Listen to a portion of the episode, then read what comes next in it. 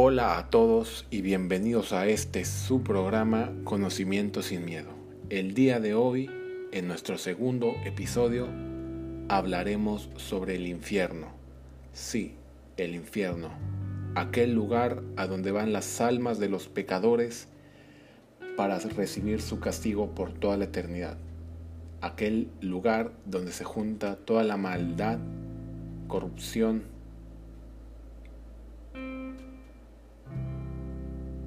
y vileza de la humanidad. El infierno puede que nosotros lo relacionemos demasiado con la cultura cristiana, lo cual es entendible, ya que son los cristianos los que más tienen presente ese concepto, el concepto de si no cumples las normas y reglas de Dios, ese es el lugar a donde tú terminarás. Pero el infierno no es algo único de la cultura cristiana. Los cristianos no fueron los primeros o los únicos que idearon este lugar más allá de la vida, más allá de la muerte, a donde van las personas, ya sea por voluntad propia o por castigo divino. Llamémosle infierno, inframundo, abismo, tártaro, etcétera, etcétera, etcétera. El infierno es algo que ha estado en todas las culturas de la historia humana. De hecho, muchos de estos comparten características muy similares, tan similares que no podemos nosotros considerarlas como coincidencia.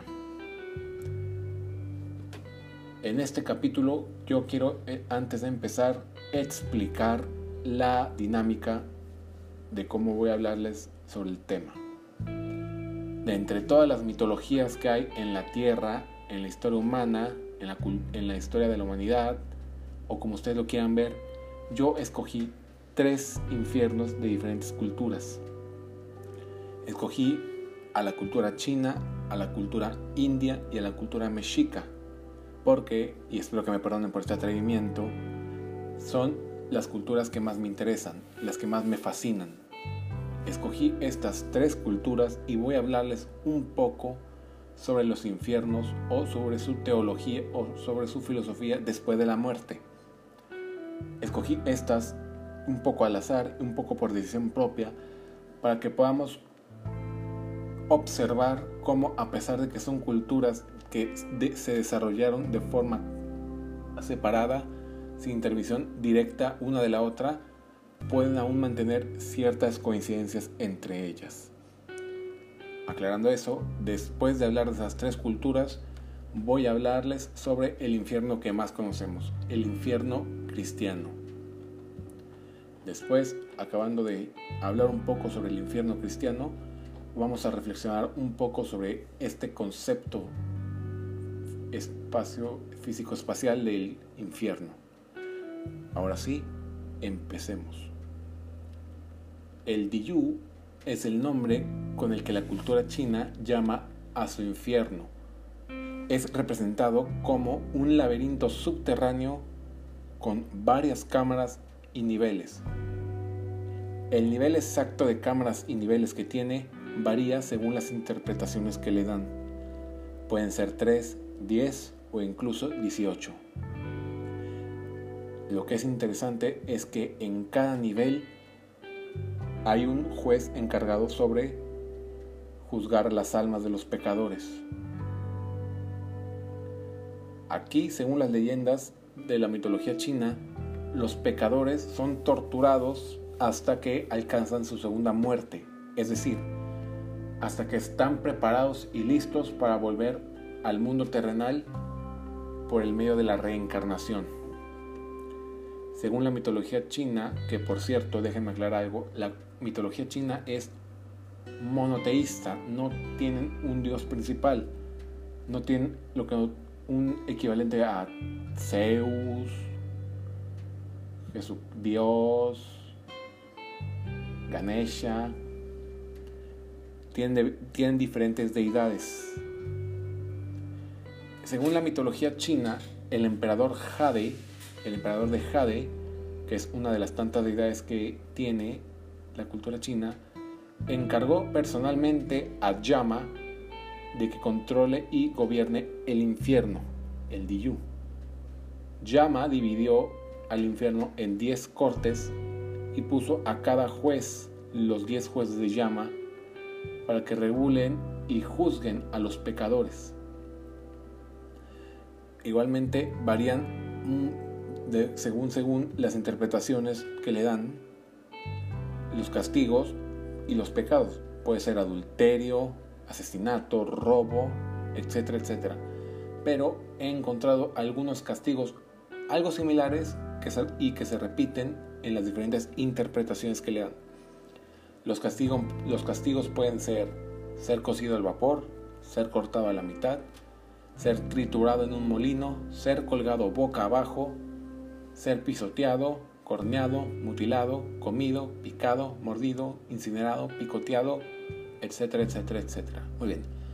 Hasta ahora, todo normal. Todo conocido relativamente. Un lugar a donde van las almas a ser castigadas. Eso lo entendemos muy bien. Lo interesante es lo siguiente.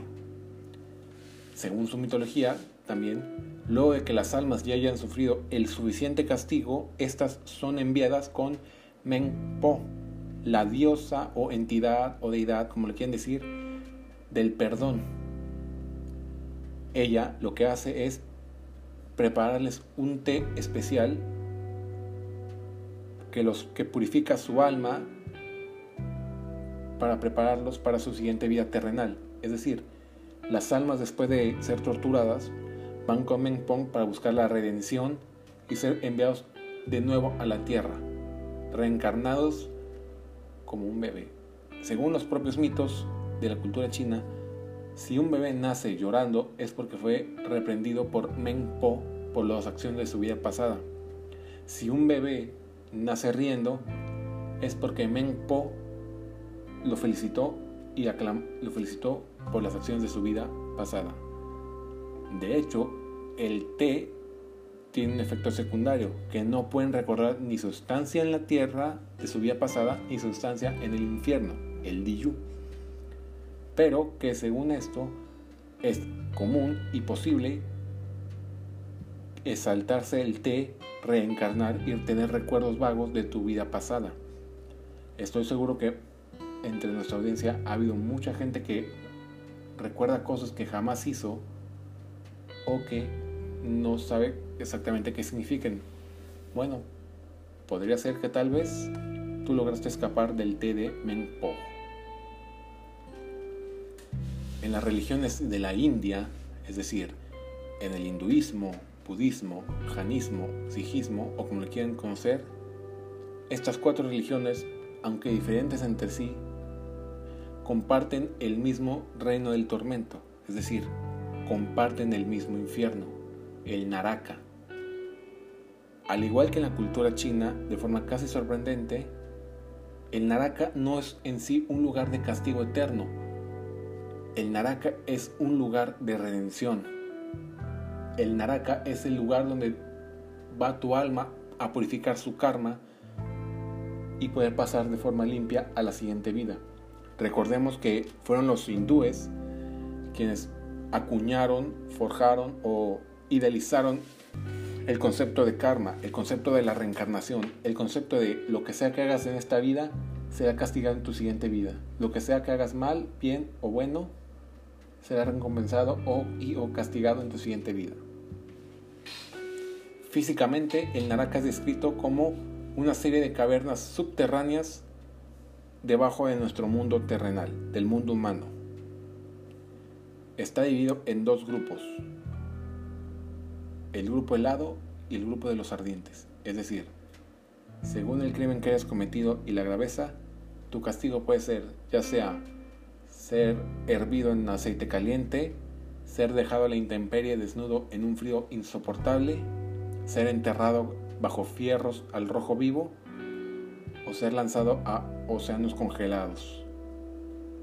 De nuevo, notan una coincidencia aquí, un lugar subterráneo donde van las almas a ser torturadas. Tenemos aquí por primera vez el concepto de un lugar ardiente, un lugar con fuego. Continuando. En la cultura mexica, el Mictlán es el lugar forjado según las ideas cosmológicas de los mitos. El Mictlán fue creado por los cuatro dioses creadores, Xipocte, Tezcatlipoca, Quetzalcoatl y Huitzilopochtli. El Mictlán es el lugar a donde van todos, tanto plebeyos como nobles, tlatoanis, sacerdotes, guerreros, van todos de forma, de forma indiscriminada. Todas las personas bajo el dominio mexica van al Mictlán una vez muertas. Para llegar al Mictlán, para llegar al lugar del descanso eterno, debes pasar por nueve desafíos muy complicados. Nueve desafíos que tu cuerpo y alma deben pasar para poder llegar con Mictlantecutli y Mictlantihuatl, el señor y señora de la muerte, los regidores del inframundo. Según la mitología mexica y las tradiciones, a los muertos se les entierran con artilugios, este, decoraciones, con piedras preciosas, comida, etcétera, etcétera, ofrendas que van a usar en, su camino al Mictlán, van a usar después de la muerte. Las nueve pruebas que debes realizar son, primero, debes cruzar un ancho río, un río escandalosamente grande donde habita una iguana gigante. ¿Cómo logras atravesar este libro? Fácil, con la ayuda de un Xoloscuincle, con la ayuda de un perro. El perro te juzga según las acciones que hayas cometido contra los animales en tu vida terrenal. Si fuiste bueno con los animales, el perro te ayuda a cruzar el río de forma segura. Si fuiste cruel, malo y despreciable con los animales, el perro no te ayudará y al contrario va a tratar de retrasarte lo más posible. Luego, en tu segunda prueba, debes atravesar dos cerros de obsidiana que chocan entre sí de forma constante, peligrosa y amenazante. Debes esperar el momento adecuado para cruzar y no ser triturado entre ellos. Luego, deberás subir por una helada y afilada montaña de cuchillas de obsidiana.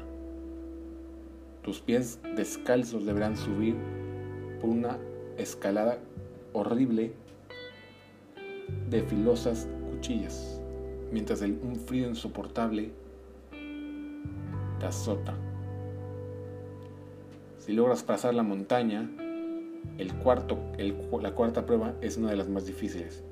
Entrarás a un desierto donde no existe la gravedad, donde estás flotando, y vientos huracanados, vientos fuertes te soplarán a todas las direcciones para retrasarte y arrojarte al principio de tu viaje de nuevo. Si logras pasar esto, tendrás que caminar por un extenso terreno donde manos invisibles te acribillarán con saetas. Saetas que se perdieron durante muchas de las guerras que cometieron los mexicas. Luego deberás cruzar un sendero donde habitan los jaguares que devorarán tu corazón un jaguar en específico deberá atraparte y devorar tu corazón. Esto podría significar una metáfora de que a partir de aquí empieza tu separación de lo terrenal y lo físico, lo terrenal y lo espiritual. Luego deberás nadar por una enorme masa de aguas negras, riachuelos, lagos, lagunas, océanos. Esto naturalmente desgastará tu cuerpo físico, desgastará, desgastará tu estancia terrenal aquí en la tierra.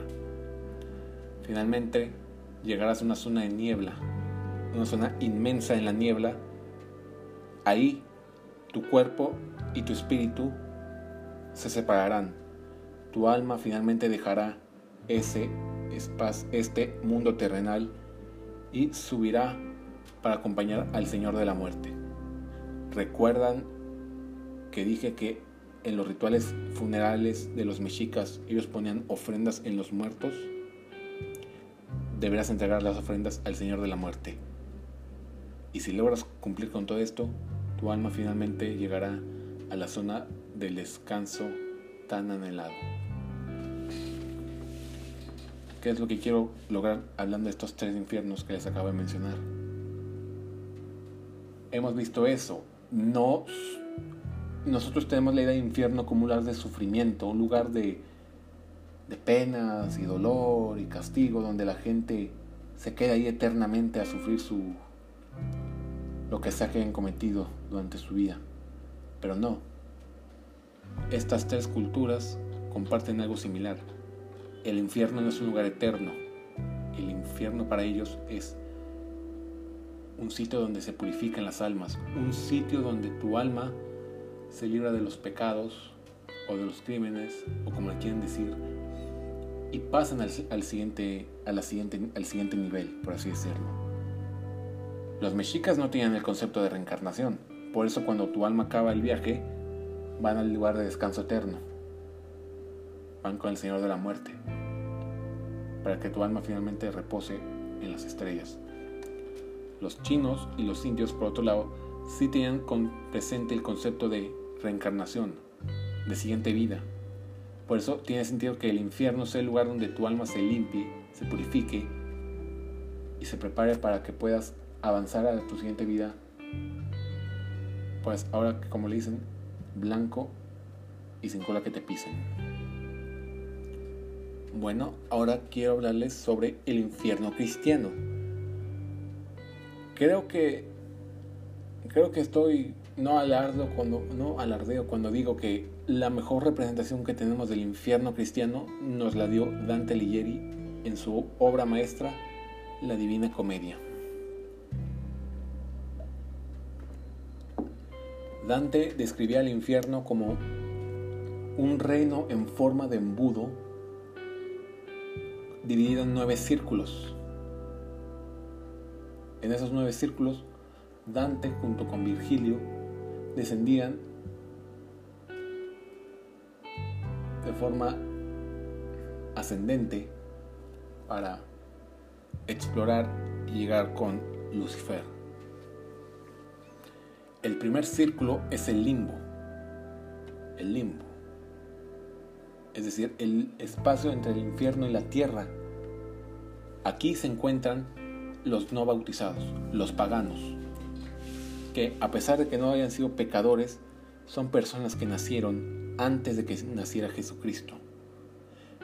A pesar de no ser pecadores, estos nunca lo conocieron, nunca supieron de Él ni de su palabra, y por eso están condenados a vivir separados de Él, sin esperanza de reconciliarse con Él sin esperanzas de poder llegar al paraíso o al cielo.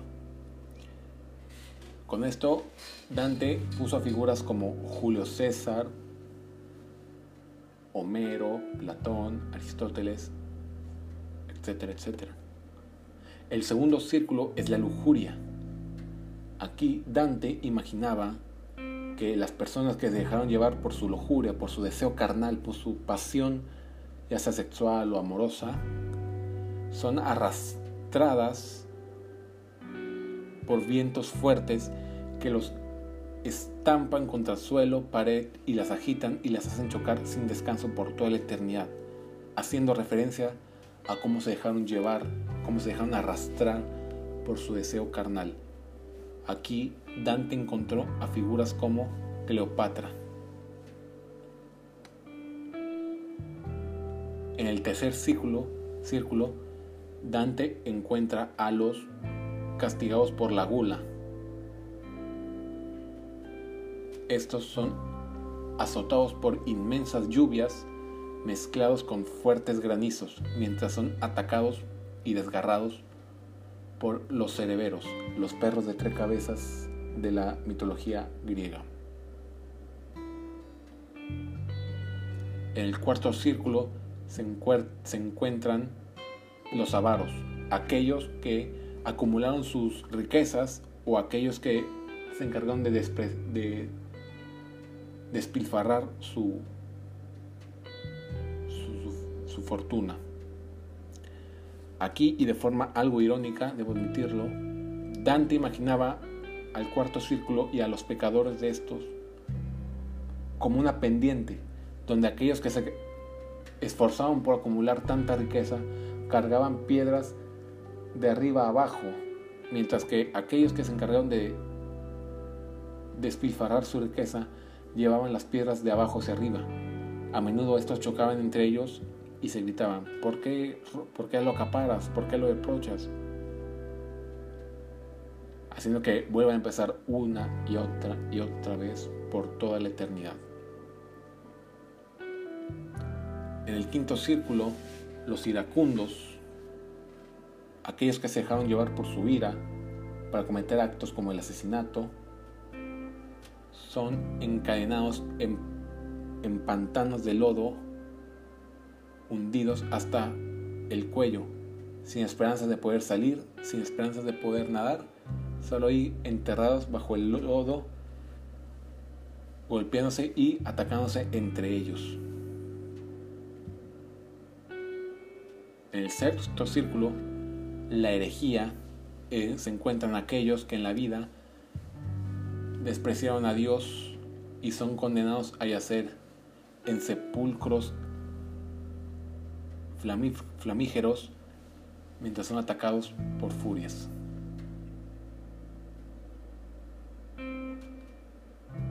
El séptimo círculo está dividido en tres y aquí se encuentran los pecadores de la malicia, los blasfemos, los sodomitas, los usureros, todos ellos en ríos de sangre ardiendo mientras son atacados por minotauros. En el octavo círculo se encuentran los pecadores con el fraude y la traición. Aquí estos son torturados de diferentes formas, de formas muy creativas, con fuego mientras es este lugar resguardado por un monstruo alado de tres cabezas. Aquí encontramos a figuras como Judas o a Brutus. En el noveno y último círculo, aquí yacen los más grandes traidores, y por excelencia al más grande traidor es Lucifer. Aquí son de forma dualista con el octavo círculo, las torturas son relacionadas con el hielo, es decir, son gente que está siendo este, atravesada con estalactitas de hielo, están siendo ahogadas en lagos helados o siendo devorados por el mismo Lucifer, que se encuentra atrapado en bloques de hielo. Como podemos notar, Dante veía al infierno como un lugar sombrío, oscuro, tenebroso y lúgubre. Un lugar donde se encuentran los peores seres humanos de la historia, según él. Aquí vemos que el infierno no es un lugar de redención, no es como el purgatorio. Aquí literalmente se castiga, se condena a aquellos que usaron su vida terrenal para hacer el mal. Aquí, y hablando un poquito en polémica, hay algo que mucha gente se ha preguntado. ¿Cómo es posible que Dios, si supuestamente es un ser amable y benevolente, permita que exista un lugar así, un lugar eterno, donde la maldad, la maldicie y todo eso son castigados de forma tan crueles. Uno podría pensar, bueno, esa gente está ahí porque desobedecieron la ley de Dios, porque se atrevieron a atacarlo, a insultarlo, o yo qué sé. Sí, pero las mismas esas mismas gentes dicen que Dios es una persona misericordiosa, que perdona fácil. Si estás realmente dispuesto a que te perdone, no entiendo muy bien por qué ese lugar existe. Ahora bien, que una persona benevolente haya creado un lugar de sufrimiento eterno son algo contradictorio. Pero es aquí donde entra algo interesante. La, el libre albedrío esa gente tenía la decisión de seguir o no las enseñanzas de Dios. Esa gente tenía la elección libre de, de ser bueno o no, ser malo o no. Aquí es donde la gente aquí es donde la gente se refiere a que el infierno no es un castigo impuesto, sino es la consecuencia de tu decisión, de tu voluntad de tu libre albedrío. Mientras exista el libre albedrío, existirá, seguirá existiendo el infierno. Con esto que quiero decir, que mientras la gente siga teniendo su propio libre albedrío, siga existiendo un lugar donde se castiguen y torturen a las almas de aquellos que escogieron mal. O sea, en pocas palabras, el pensar diferente te puede llevar al infierno. Aunque suene algo malvado o oscuro ese pensamiento, no hay que dejarnos llevar por las apariencias. El infierno no es algo de lo que nosotros debamos de temer. Eh, no es algo de que nos tenga que asustar, no es algo que nosotros tengamos que vivir asustados. Suena a amenaza, lo sé.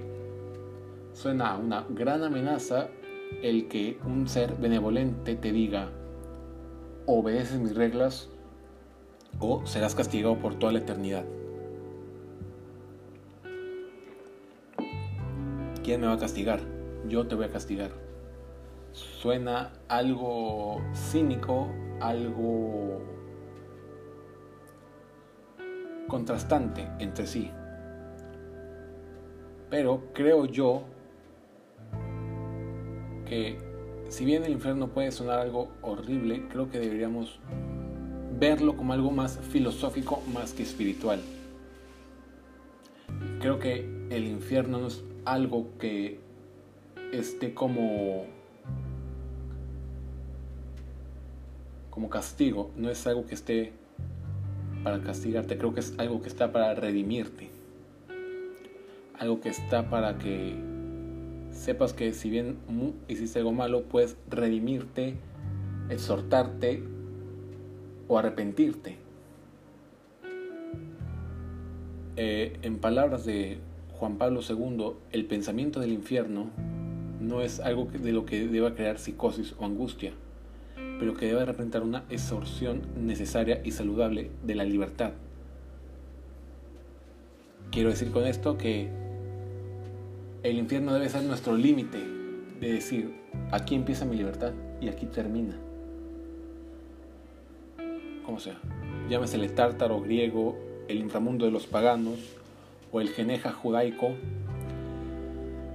el infierno debe ser tomado como un castigo, como amenaza, como algo que te dé miedo. Debe ser considerado como un recordatorio de que no importa lo que hagas aquí, sea lo que sea, lo vas a pagar. Quiero decir esto. Todo lo que hagamos aquí, acá, allá, donde sea, será pagado, será, lo vamos a pagar. ¿Sí? Ya sea la religión que seas, budista, cristiana, protestante, católica, etcétera, etcétera, la religión que tengas, todas tienen la misma regla de oro. Lo que me ha, lo quiero tratar a otros como quiero que me traten. Esta no es simplemente una ley filosófica o espiritual, es una ley de la ciencia.